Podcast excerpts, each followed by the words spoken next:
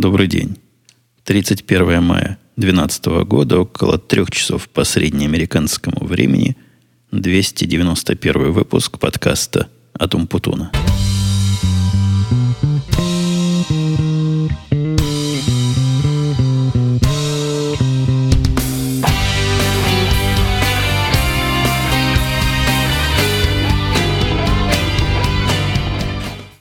Ну что, в этот последний день весны – надо признать, что то, чего мы так с вами все опасались, то, против чего мы боролись, и то, для чего бились за регулярность выпусков, произошло независимо от наших желаний.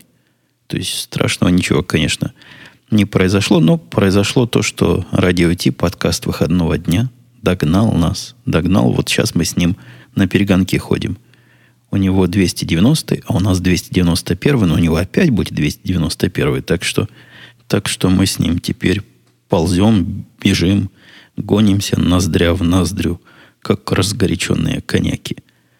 Я вовсе не с этого хотел начать. Хотел начать с того, что, вы понимаете, традиция записи подкаста в обеденный перерыв просто понуждает назвать этот подкаст, вот как радио тип подкаст выходного дня, так этот подкаст обеденного перерыва. Но мы, мы не будем, конечно, зачем? Совершенно незачем нам менять название, вводить под название, но вот зато в честь вот такого грустного факта, хотя без всякой связи на самом деле с этим грустным фактом, просто так получилось, тем у нас сегодня поразительно мало. Не то, что мало чего происходило, но я был чудовищно занят на разных проектах активно. Вот действительно против всех своих рекомендаций мало спал, много работал. И 8 часов сна ни, ни, ни разу. Вот сегодня выпало – потому что я знал, что надо прийти к вам записывать подкаст со свежим мозгом. А то будет как в прошлый раз. Вон Иван один, я не знаю, насколько справедливо, но заявил, что много прерываний мысли на другую мысль в этом конкретном подкасте. Штук 10-15. Вот сидел человек, считал прерывание мысли. И я не знаю, как там по поводу прерывания. Я всегда стараюсь, когда мысль прервана, потом к ней вернуться. То есть в таком отложенном добавлении или дорассказывании мысли я не вижу ничего плохого. Если я способен во время разговора в голове удержать прерванную мысль и к ней вернуться, то снять со стека, как поймут специалисты, то вам наверняка должно быть легче. Вы это не производите, а вы это всего лишь потребляете.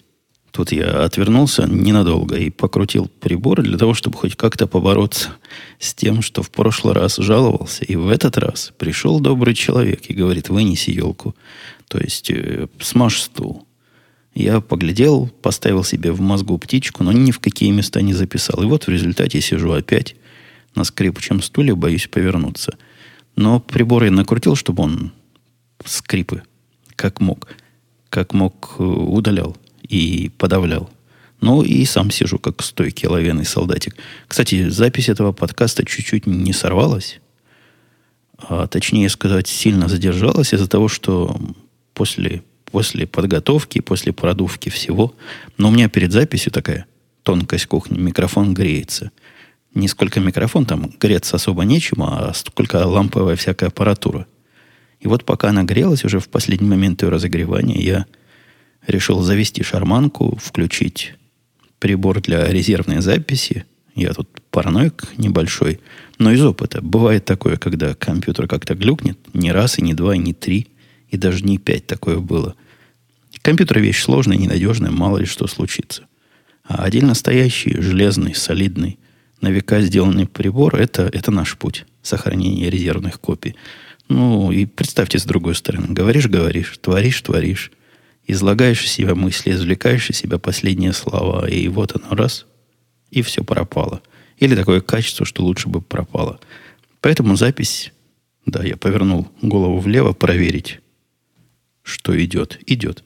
Запись в параллели идет на специальный прибор, и этот специальный прибор не включился.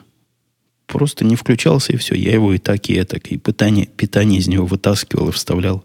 Не загорается лампочка и вообще никаких признаков жизни – это не, не хорошо, это страшно. У меня есть, конечно, этому прибору запасной прибор, но не такой хороший и не такой любимый. Поэтому я с ним как-то покрутился, вытащил из него батарейки, проверил, вроде нормальные батарейки. вставил новые батарейки, включил-выключил пару раз и раз, и заработал. Может, что-то с батарейками было, может быть, одна из них как-то совсем прохудилась. Хотя пишет он не на батарейках, а на электричестве, но, возможно, замкнутая батарейка мешает всей этой общей теории электрических цепей, которую я в институте изучал и мало чего про это все помню. И из радостных новостей у нас потомство. Еноты принесли потомство. Вот те самые, которые ходили жирные и заглядывали в дома, теперь ходят всей семьей. Это выглядит, я вам доложу, пристраннейше. Вот это стеклянное окно, дверь, выходящее к нам на, во внутренний двор, ночь, темно, и вдруг кто-то с той стороны смотрит. Но, к счастью, не очень высокий, поэтому не страшно. Включаешь свет, они не уходят. Наглые совершенно звери, совсем потеряли чувство страха. Ходят всей семьей. Сначала приходят маленькие. Вот у наших енотов раньше маленьких не было, енотчан. Теперь приходят по одному пару маленьких енотов, внимательно заглядывают в дом, смотрят, чем мы там занимаемся. После этого приходят старшие.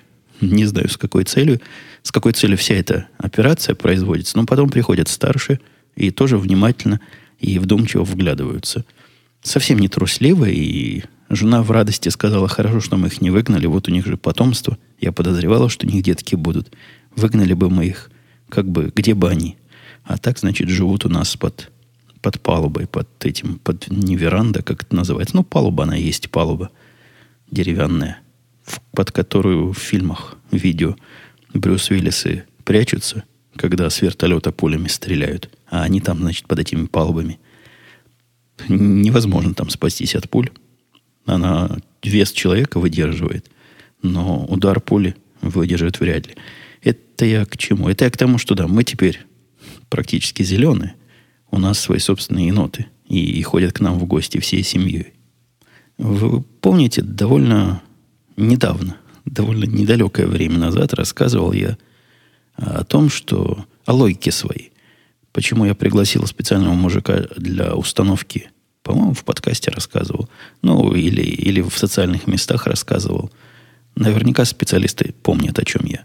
Почему пригласил я человека специального для установки дверей?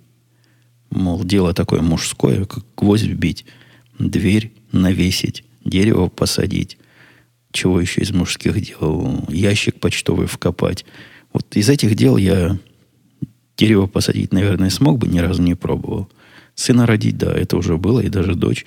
И ящик. Ящик я смог посадить, посадить, вкопать. Не сколько вкопать, сколько взять на себя руководство этим процессом. То есть у меня знаний, как ящики вкапываются. Ящики почтовые, которые на палке стоят. Я опубликовал фотографию, как он упал у меня и лежит. При этом у нас же тут система. То есть ящик новый купить, наверное, можно. И на новой палке правильно железной, правильно туда вмастерить тоже можно. Но поломается вся композиция. У всех соседей одинаковые ящики. Я так понимаю, в этом есть какая-то задумка. Не просто так они стоят одинаковые. Поэтому было принято решение, вот тот, который упал, а, а упал он потому, что палка перегнила от многих годов нахождения в земле. Ну, земля и сырая бывает тоже. И вот процессом, процессом его обратного вкапывания туда, это не первый процесс. Вот опять, видите, я мысль прервал. Но это так задумано. Это такой стиль изложения. Так вот, это не первый раз, когда я пытался починить, подкладывая всякие камешки и вбивая колышки – он шатался довольно давно, видимо, палка. Гниение палки – это не мгновенный, одномоментный эффект, а длинный, растянутый во времени. И я подкладывал всякое, но вот все уже. Уже подкладываний нет, поэтому решили выкопать ямку. Ямку жалко тоже копать. Ямку жалко копать, потому что там газон старательно женой лилейный и холеный. Поэтому ямку надо было, видимо, не очень широкую и в то же время не очень глубокую. Если эту штуку глубоко закопать по высоте, почтовая машина, та, которая почту развозит, она даже не машина, такая машинка без двери. И водитель там сидит не с той стороны специально для удобства разбрасывания почты. Так вот, было опасение, что почтальонше будет неудобно почту класть. Вот такие компромиссы. Я занимался в этом проекте общим руководством – ну, и это правильно. Если можешь что-то на кого-то делегировать, то делегируй. Передал я все полномочия по исполнению мальчику своему. Он вообще не был в курсе, как это, и мое объяснение было чисто теоретическое, то есть из того, что я понимаю, как цемент этот развести, по-моему, цемент, да, вот такой порошок называется, с водой разводишь, а потом он застывает. Цемент, не бетон, я ничего не путаю, цемент. Залили туда цемента, вставили туда эту штуку, приперли колышками, дали ей постоять, причем ровно там держали какое-то время, чтобы не нагиналось. Теперь хорошо стоит. Дай бог каждому стоит, не падает. И выглядит как все, немножко ниже получилось в результате. Все-таки сантиметров на 5 ниже, наверное, чем у других, потому что, ну, сгнивший конец палки, он, он сгнил. И как удлинить палку, вот тут у меня образования не хватило. А вот что у меня хватило образования, вот я теперь снимаю со стека, какой проект я взялся делать сам и не стал звать мужика, это удаление с полов старого лака. Я не помню, как это называлось на моей доисторической родине. По-моему, циклевание. Как-то был такой специальный аппарат, которым по паркету специалисты так тягали. И он таким, ну, типа как стамеской автоматической снимал верхний слой всего, а потом красили. Поэтому это из, из детства я запомнил. Может, технологии совсем другие уже давно. Я не знаю. Но то, что я знаю здесь, здесь для того, чтобы полы покрасить, паркетные пары, надо сначала содрать всю, всю, весь прежний лак, все прежнее покрытие. Для этого в магазинах продаются странного вида аппараты, напоминающие промышленный пылесос, только гораздо тяжелее, как оказалось. Он очень тяжелый, но очень тяжелый. И внизу там такие специальные наждачные Нужно их почему-то кругами называть, хотя скорее прямоугольники. Такие пласты. Эти пласты крепятся специальным образом к такой к такому типу поролона, пенопласта, вот такому гибкому чему-то, и все это дело включается и начинает вибрировать. Тяжесть этого прибора, насколько я понимаю, не вызвана никакими техническими деталями реализации, а именно потому, чтобы он был тяжелый и давил, значит, всей этой железной плитой на наждачный круг, и он же, как мы выяснили, квадрат. Этим прибором к нему прилагается два вида этих наждаков. Один грубый, другой потоньше. Но тут даже моего общего образования хватило, чтобы понять идею. Сначала, видимо, надо грубым пройтись, а потом тоненьким. Вот эта пыль, которую он выбрасывает, там специальный пылеуловитель даже есть. Работал более чем странно. То есть пыль была везде, кроме как в этом пылеуловителе – но ничего, вроде бы не задохнулся. И надо им пройти все комнаты, он, он работает. Ну, то есть работает любо-дорого, но только очень тяжело таскать.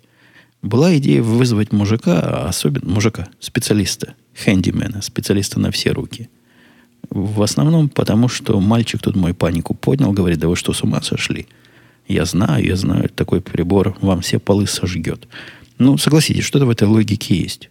Если долго тереть на одном месте, можно дотереться до дыр. Ну или до сжигания древесины. Хотя, с третьей стороны, дают его в прокат в таком попсовом консюмеровском магазине явно не для больших специалистов в деле шкурения полов. Поэтому решили попробовать все-таки сами. И кроме того, было еще чисто техническое ограничение. Вот этот хэндимен, вот этот мужик на все руки, который нам все до этого делал, жена как-то недовольна качеством установки дверей. Говорит, надо было большого специалиста, узкого специалиста приглашать, не широкого профиля. Я не знаю, чего она там бухтит. По-моему, двери... Ну, как можно? Двери бинарно стоят. Либо стоят хорошо, либо не стоят. Либо закрываются, либо не закрываются. Она говорит, снизу там в одном месте щель больше, чем у другой двери. И вообще как-то неаккуратненько. Я не вижу. Наверное, только специалисты по установке дверей могут увидеть проблему. По мне стоят замечательно, закрываются хорошо, без перекосов. Вот. А вот этот самый мужик, который нам двери ставил, и которому надо много времени для того, чтобы он приехал, он издалека откуда-то к нам ездит, два часа пути, и дорога должна, значит, отбиться часами работы. У него какая-то операция там на руках или на ногах. Короче говоря, не работник он пока. Есть у нас и запасной план. Конечно, был и запасной мужик, такой же, только другой. Но решили, раз уж судьба подбрасывает вызовы, попробуем сами. Прошел я вот этим прибором два раза. Все комнаты, сразу доложу, ничего нигде не спалилось. Не сожглись полы до черноты, Нигде подобного, даже подозрений на подобный эффект не возникало. Даже не знаю, чего про это рассказывать. Могу еще раз пожаловаться, что прибор очень тяжелый. Если бы он не вибрировал, его бы, наверное, с места сдвинуть было бы трудно. Но когда мы с мальчиком его в машину обратно поднимали, ну и загружали, поднимать труднее, надо признать. Чуть вдвоем не надорвались. Хотя, в общем, не самые слабые мужчины. Ну, потаскал его по двум комнатам, хорошо получилось. До самого дерева ободрал. Хотя, знаете, там некоторые места такие таинственные были, которые дери, не дери, ничего не происходит. То ли они уже от времени подраны каким-то особым образом. И жена тоже заметила, что когда потом она красила, и там сначала перед краской какой-то другой химические вещества наносится. Но, в общем, эти места как-то себя определенным образом особо ведут. Может, там жирные пятна были когда-то теперь не отодрать ни, ни как следует. Они минорны. Это для перфекционистов, конечно, важно. Где-то там пятно размером 5 квадратных сантиметров на комнату где-то под кроватью будет, и будет оно тебе мешать. В мозгу сидеть, мозгу твоему мешать, получать удовлетворение. Нам с вами нормально. Общее впечатление как новенькие. Так что я с гордостью докладываю, силен и по хозяйственной части – История, которая у меня тут не раз уже возникала и проходит, наверное, красной, но прерывистой нитью через многие подкасты, это мои попытки просить различного совета и помощи у аудитории, у слушателей, у читателей. В этот раз я попросил помощи в самом статистически, во всяком случае, отзывчивом комьюнити, а именно в Google Plus, в котором я с людьми люблю разговаривать – и несколько раз просил там помощи, ну и о результатах рассказывал. В этот раз попросил я помощи в маленьком таком, даже, наверное, можно назвать программированием, написании маленькой штучки для своего хобби-проекта UKeeper, который... Вы знаете, да, ukeeper.com, замечательный проект. Ходите туда и радуйтесь. Так вот, для этого маленького проекта мне понадобился экспертное знание, и я там прямо сказал, дорогие мои, мне это знание как знание, как самоцель получения знания совершенно не нужно. И умение это не нужно. Мне нужна конкретная реализация. То есть вот у меня проблема, на мой взгляд, решаемая элементарно теми, кто понимает, о чем речь. И дайте мне решение. Пожалуйста, дайте мне решение, не учите меня при этом, если возможно, секретам мастерства в этой профессии, в этой части профессии, к которой я никакой склонности не имею и желания не имею там учиться ничему там учиться. Я это довольно ясно, по-моему, и прямолинейно прописал. Ну, как обычно, в интернете, когда спросишь совета, вам советуют в большинстве не то, очень часто не так, и, наверное, процентов 90 не дочитывает до конца ваш вопрос, узнавая, выхватывая из него чего-то такое, что им кажется знакомым. И здесь то же самое. 90, ну ладно, 92 процента всего, что там посоветовали, относилось, плохо соотносилось и с формой, и с сутью моего вопроса. То есть меня там хотели, ну, чисто сердечно и конкретно поучить, как это надо делать. Явно ожидает меня то, что я, во-первых, хочу этому учиться, а во-вторых, я понимаю их методы. То есть они говорили со мной как с равным, видимо, потому что мне трудно на их языке говорить, это не моя область специальности. Ну, совсем другая область. Но это как бы, если бы вы меня спросили – какую ценную бумагу сейчас купить, а вместо прямого ответа, который я в таких случаях даю, мой ответ простой. Я таких рекомендаций никому не раздаю. Я бы вам начал рассказывать, как работают финансовые системы и как вам прикрутить к какой-нибудь финансовой системе свою собственную подсистему, и она сама вам скажет, какую бумагу купить. Вот подобный эффект. Нашлось два человека на всю честную компанию, которые, я не знаю, с первого ли раза, но я там возму- не возмутился, а удивился, мол, мы на разном с вами дорогие языке говорим. Я одно прошу, а вы молодцы, добрые и отзывчивые, но совсем другое отвечаете. Нашлось два человека, которые предложили, или даже три человека, которые после этого предложили конкретное решение, не стали мне объяснять, почему оно так, а просто дали и сказали, пользуйся. Отзывчивые. А с одним из них мы там активно переписываемся и на основе то, что там на основе из его кода как раз кусок вот этот самый и был создан. Но мораль всей этой истории простая. Если просишь чего-то в интернете, будь готов к тому, что ответы будут совсем, совсем не о том, о чем ты с самого начала просил. Вчера являлся невольным свидетелем, а попробуй от этого отключись, когда кричит на весь дом, и вся семья в радости охает и ахает. Новый сезон, кажется, новый сезон начался передачи любимой всей женской половины моей семьи. Я не знаю, как кошечки любят они или нет. Они тоже женского рода. Но жена и девочка не пропускают передачи и в записи пересматривают. У нас на DVR процентов, наверное, 40, там 90 передач записанных, я видел в папочке. И удалять запрещают. Я про передачу «Что не носить», вот они ее смотрят. Когда к дочке подружки приходят, тоже иногда пересматривают. Я уже все эти, все эти их сюжеты знаю наизусть, и многие эпизоды волей-неволей, если не увидел, то услышал несколько, по нескольку раз.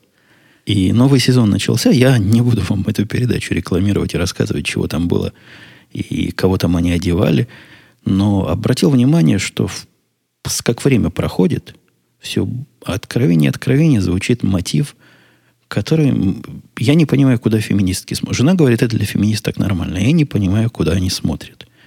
Там такой... Передача-то для женщин, и про женщин, и, видимо, и для женской аудитории. У них там главная мысль, вот для чего все это надо. Есть две главных мысли. Во-первых, чтобы это было appropriate, ну, допустимо. Вот как в обществе ожидают. Такое странное, странная концепция. Ну, допустим, я могу понять. Общество тут действительно такое. Немножко специфическое. Возможно, чего-то ожидает от женщин, как они должны а, одеваться, стричься и как выглядеть. Ладно. Но это такой подспудное. А на поверхности, и самое главное, для чего все это делается, для простого. Чтобы заарканить самца – они это по-разному называют, но именно вот в эту сторону как раз женщины готовят. Жена говорит, опять же, повторяю, что феминистки к самцам относятся нормально, и зарканивание самцов не является чем-то унизительным. Но мне как-то такая откровенность целей, ну, неужели только для этого они, вы, прекрасная половина из тех, кто слушает, пытается выглядеть хорошо и как-то как-то привлек... Хотя, видите, слово «привлекательно» как раз и несет такую, такой подтекст. Привлечь к себе. Нет, ну, вот такой явной и откровенной сексуальной направленности на результат я не видел с тех пор и не встречал часто с тех пор, как попал в Израиль. Я об этом тоже рассказывал, наверное, не раз. Там я первый раз увидел, как наши женщины, которые вели себя, ну, вполне как обычные женщины в Советском Союзе – то есть я, может, я просто с этим мало пересекался, но я не видел никакой целенаправленной охоты. В Израиле превратились в охотниц. Причем в таких охотниц с горящими глазами, с луком за спиной, и так и искали себе жертву, которую подбить и с которой связать свою жизнь. Там это понятно, мне казалось. Там люди попали в незнакомую ситуацию, пытаются как-то сбиться в группы. Минимальная группа два человека – видимо, лучше, чем группа в один человек. Но мужчины вели себя как обычно. Ну, кабелины, они есть кабелины. А вот женщины целенаправленно там охотились. И, и здесь, похоже, по, подобная ситуация, хотя тут-то женщины ну, гораздо более самостоятельные, чем, чем тетка, которая из Советского Союза приехала и никогда не понимала, как за себя отвечать без помощи государства.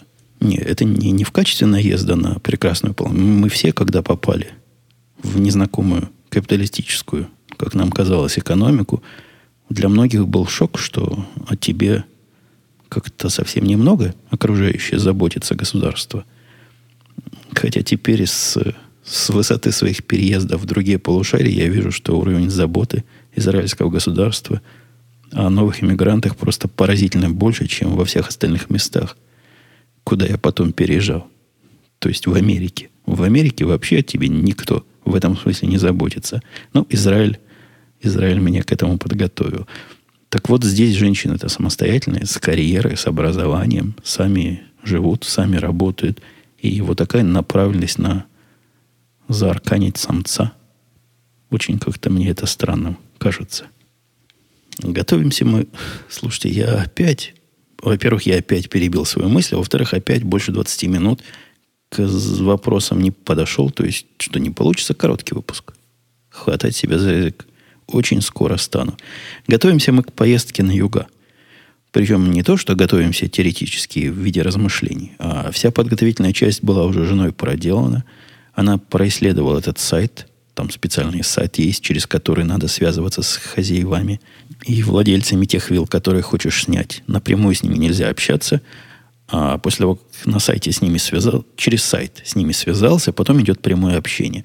Но, видимо, за факт начального связывания, начального коннекта, сайт и берет свою мзду. Нашли мы виллу на берегу океана. Какой океан? Теплый океан, Атлантический океан. Причем на берегу, вот в прямом смысле этого слова. Ближе к берегу просто нет. Там и сейчас, когда прилив – приливы время от времени бывают. Вода почти до дома доходит. Там даже специальные булыжники выложены, такие большие, чтобы не заливалось за порог. То есть ближе нельзя, ближе уже заливать будет. Ну или на столбах надо. Хотя я не знаю, может и у нас на столбах. Там обещано и по фотографиям, что открываешь двери в сад, а вместо сада у тебя плещется под ногами океан. Едем мы в конце июня – в этот раз мы не стали выбирать поздние месяцы. Во-первых, по причине риска попасть в какой-то ураган. Вот Петя, который приезжал к нам, не к нам приезжал, к нам в Америку приезжал и часто приходит к нам в радио идти, примерно в то же самое место поехал, но где-то недели на три позже, чем мы в прошлом году, и попал под принудительную эвакуацию в честь урагана. Ураганов теоретически в июне и в июле быть не должно, поэтому мы едем спокойно. Во-вторых, была вода очень теплая, но настолько теплая, что невозможно было получать удовольствие от купания в ней. В этот раз вроде бы июнь, конец июня, может, она еще не так нагреется, как в прошлый раз в августе, когда мы были. Но и место, конечно, козырное. В прошлый раз мы не знали, где. Мы чисто по Google Maps ориентировались и по рассказам друзей очевидцев. Теперь-то мы глазами все это увидели, присмотрели и еще когда в прошлый раз там отдыхали – где эту самую виллу снять. Да, едем мы на острова. Ну, условно такие острова от берега мостками-мостками, и через полчаса ты на этих островах. Ну, действительно, настоящий остров со всех сторон вода, и только мост связывает с внешним миром. Система заказа, она немножко американская, то есть немножко капиталистическом доверии основана. Ну, то есть просто те, кто сдает нам квартиру, верят нам на слово, и мы им верим на слово – во-первых, они для нас чисто по слову забронировали эти самые номера, сказали, ну, вы если через две недели передумаете, обязательно дайте знать. Но я поклялся, что нет, передумывать не будем. И, ну, держали они две недели. Там большой спрос на подобные виллы вот в, такой, в таком диапазоне и с такими качествами высокими. А они для нас держали, потому что я с ними поговорил и сказал, что мы, скорее всего, приедем. Мне надо было на работе выяснить, подходят ли эти дни или нет, но они две недели, как, как молодцы, ждали нашего окончательного ответа. После того, как они дождались ответа «да», прислали нам договор, который стандартный. Ну, он такой же, как и в прошлый раз, на полторы страницы написано, что мы не можем дом этот сжечь дотла, а если будет погода плохая и нам не понравится, и мы уедем, не они виноваты. Но вот если будет принудительная эвакуация, то они заплатят, значит, нам за все то время, что нас принудительно оттуда увезли. Такой же, как в прошлый раз, договор к этому дому полагаются даже велосипеды. Так что можно на велосипедах поездить. Такая мини-вилла, вилка. Мини, потому что большие виллы, которые... Зачем нам большая вилла, если мы едем? Я, жена и девочка. Нам нужна вилла с одной комнатой и одной спальней. Больше нам спален, ну, кого мы будем селить? Подсдавать будем. В основном там виллы трехкомнатные, то есть трехспальные, четырехкомнатные. Мы вот взяли двухкомнатную, где есть спальня и другая, другая комната. Обещают даже, что в этом месте есть интернет, но тоже я немножко сомневаюсь. Там, где мы были в прошлый раз, оно на расстоянии досягаемости от этого места, где мы будем сейчас. На расстоянии досягаемости Wi-Fi. Да и остров там небольшой, его несколькими точками можно было все перекрыть. Мощными, правда, точками. Но несколькими десятками точек, ладно, не буду уж завираться. Но я не видел в этом районе какого-то чужого Wi-Fi. Не видел. Там был какой-то человеческий, к которому я цеплялся. Но, по-моему, это был такой же человек, который привез с собой такой же мобильный раутер, и через него я черпал интернет, когда мой мобильный раутер подводил. В этот раз я сильнее готов к мобильному интернету. Я знаю, что там с интернетом плохо. Ну, то есть 3G это, фу, это за мечту. Хоть какой-то, чтобы был интернет. Прибор у меня в прошлый раз, вы помните, я рассказывал, просто подвел постоянно. И конструктивно он идиотский оказался. То есть, пока он заряжается, он не может работать. Он разряжается быстрее, чем заряжается, когда работает. Я его поменял на новую модель, но и старая модель просто сломалась там в процессе. Не батарейка сломалась, а сам прибор не выдержал этой самой нагрузки. В виде плана Б, запасного плана, я для iPhone купил программку, которая делает раздачу через iPhone. Такая законная программа, то есть не надо было для этого iPhone хакать и вскрывать. Я не помню, как называется, но если вам интересно, спросите, я там в комментариях отвечу. Такая хитрым образом прокси для тех, кто понимает, строит. Но на практике все работает. То есть будет еще и такой способ в случае необходимости. Надеюсь, не подведут приборы.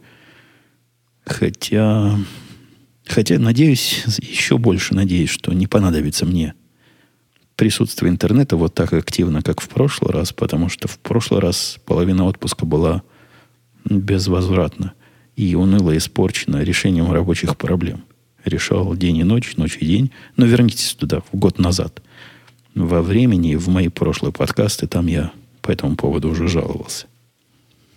Переходя к последней теме, я обнаружил, что совершенно не умею работать с пользователями. Ну, с пользователями, так называемые юзеры. Со слушателями я как-то работать, мне кажется, научился. У нас с вами есть взаимопонимание, а вот пользователи разных моих проектиков, с ними ожидания расходятся с реальностью. Я от них чего-то ожидаю, а в прошлый раз я делился ожиданием того, что не будут инструкции читать, оказалось полная профанация, ожидание, и инструкции никто не читает. В этот раз у меня новый урок жизни получился, хотя, возможно, специалистам, которые с пользователями общаются направо и налево, это все известно, и это все в каких-то специальных библиях прописано. Мы же проходим своим телом этот маршрут, раздвигая кусты саванны, не саванны, где кусты раздвигают таким мачете. Сельвы. Вот, мы прорываемся через эту сельву человеческих тел, называемых пользователи. И тела эти отказываются воспринимать инструкции – это мы выяснили в прошлый раз. Которые, я думал, трудно найти, и как-то они их не читают. Моя новая находка, что они не воспринимают инструкции даже в том случае, когда они их прочитали. Я знаю, что прочитали, потому что не прочитать было нельзя. Но поведение того, чем они пользуются, расходится с их шаблонами, стереотипом. И в моей системе, вот в этой UKeeper, о которой я упоминал тут поранее, все очень просто – вы посылаете почтовое сообщение, в котором в теле сообщения пишете ссылку. И из этой ссылки получается вам ответ, полная страница. Это вся суть сервиса, по большому счету. Там уже много чего накручено, но без усложнений. И идея о том, что писать ссылку в тело, ну, то есть, когда вы пишете письмо, называемое также в народе email, мне бы казалось даже странным мысль о том, что можно ссылку вставить внутрь сабжекта ну, внутрь темы. Но нет, люди вставляют. Я писал несколько раз, я с этими людьми общался, говорил, откуда у вас такая мысль пришла, что в subject надо вставить ссылку. Вроде убеждал, но каждый раз все новое и новое появляется. Вот так, не, не в количествах сотни, нет. Там у нас где-то уже пару тысяч пользователей, и я, видимо, думаю прикрыть. Прикрыть запуск новых. Мне и эти хватит для тестирования. Но посмотрим, пока не решил. Но где-то из этих пару тысяч, наверное, тысяча, может, чуть меньше, пользуются этим регулярно и активно. И среди этих тысячи активных пользователей, ну, наверное, десятка-два вот так иногда посылают. Вы скажете, процент маленький, но это потому, что пользователей мало. Вся идея вот такого закрытого тестирования или прикрытого, чтобы понять возможные ошибки и как-то их адресовать. Либо объяснением. А объяснением, я понял, сделать нельзя. Короче, пошел я по пути сопротивление, не сопротивление злу насилием. я решил, раз вы хотите, раз они хотят вставлять subject, ради бога, пускай это будет законной акцией, пускай законно можно будет вставлять subject. Технически это действительно 5 минут, 2 строчки кода. Я потратил в 100 раз больше времени, общаясь с людьми, объясняя, почему так делать нельзя. Теперь ладно, хотите, да ради бога, вставляйте куда хотите, все равно будет работать. Тут, похоже, урок простой. Вместо того, чтобы объяснять, как надо и как не надо, можно, если это недорого стоит и небольшой кусок работы, может просто удовлетворить их даже неверные ожидания. И, и все останутся при своем и даже при наваре. Давайте тронем немножко вопросы и комментарии. Особых комментариев и вопросов-то и нет. Нету. Что ж я собирался делать? У меня была мысль перед записью этого подкаста. Сейчас быстренько пару тем отрабаню. А комментарии выручат и вывезут. Не вывозят, потому что отвечать-то особо нечего. Ну вот, разве что а за ZEO хвалил меня за хороший выпуск и говорил, что ему непривычный регулярный режим, но к хорошему привыкается быстро. Э, кроме того, он хвалил меня за какую-то изысканную речь, видимо, слушает с улыбкой, не буквально. То есть буквально... Улыбка не буквально, улыбка внутренняя имеет в виду. А за Зио но сложно описывать. Да, мне это даже сложно было все произнести, но лейтмотив такой, что он меня хвалит. И это хорошо, это молодец. Можно, можно и дальше. Он спрашивает, интересно, это приходит с опытом? Он, похоже, имеет в виду витиеватость речи и какие-то смыслы и подсмыслы, которые всякий желающий здесь сможет найти. Приходит ли это с опытом, спрашивал он, подкасты чтения литературы или такое наблюдалось ранее? Успехи в школе в сочинениях, например. И как это отражается на обычной жизни, в общении с семьей или на работе, используется упрощенный беглый режим или речь все же полна украшательств. Я, когда этот подкаст затеивал, у меня была одна из основных мыслей, центральных мыслей, что с людьми надо говорить на таком языке, на котором я говорю в жизни. И я в жизни говорю на таком языке, на котором разговариваю с вами, никаких особых усилий для того, чтобы украшать и приукрашивать действительность я... Нет, я не произвожу. Вот так я и говорю. Но что иногда я делаю, чего в жизни, к сожалению, сделать невозможно, если вдруг обнаруживается, что какая-то фраза, даже не предложение, а такой абзацец в голове, абзацец – содержит какое-то количество повторений одних и тех же слов, и я потом, прокручивая в мозгу, после того, как уже произнес, понимаю, что а, как-то как не так, как-то не литературненько получилось. Тогда я могу остановиться и переговорить кусочек. Но это редко происходит в процессе записи подкаста. Вот мой внутренний триггер, может, два-три раза сработает. А так нет. Вот такое из меня и проистекает постоянно в жизни и на работе.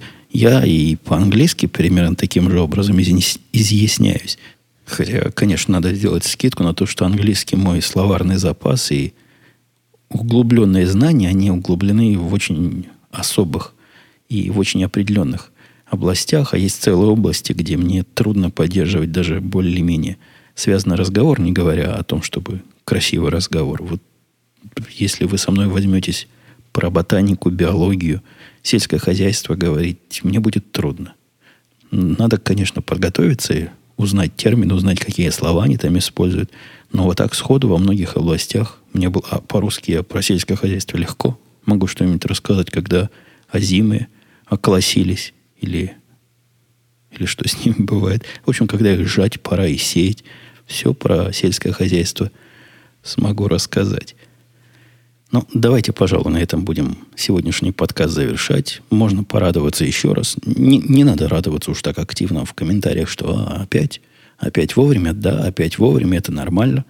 Это радости не должно вызывать. И также не вызовет никакой радости. Радость, возможно, удивления никакого не должно вызывать, что слышимся мы с вами на следующей неделе, когда я очень планирую и очень собираюсь записать подкаст опять. Ну, чтобы хотя бы ноздря в ноздрю идти с радио идти. Ладно, все. Пока. До следующей недели.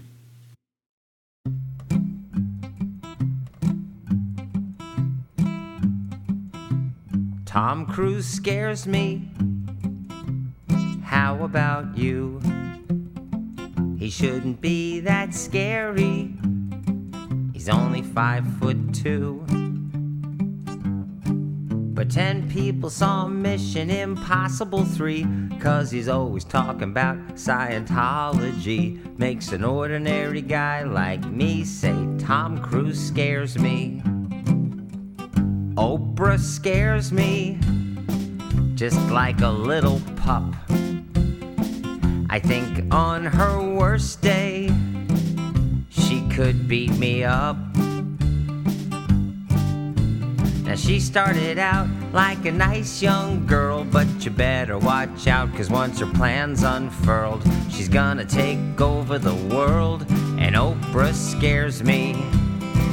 Another guy who scares me is that David Blaine.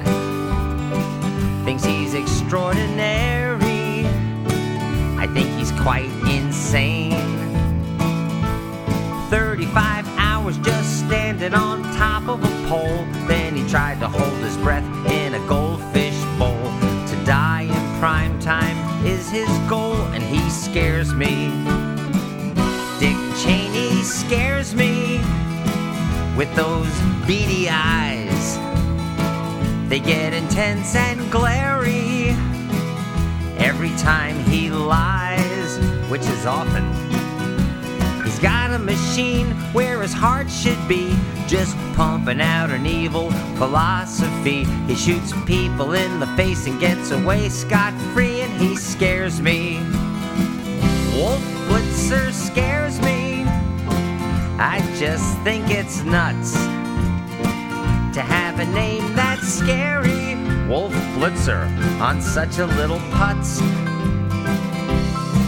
Now the folks at CNN think the man's revered, but he's kinda like an elf with a scruffy beard, and his monotone voice is just a little too weird, and it scares me.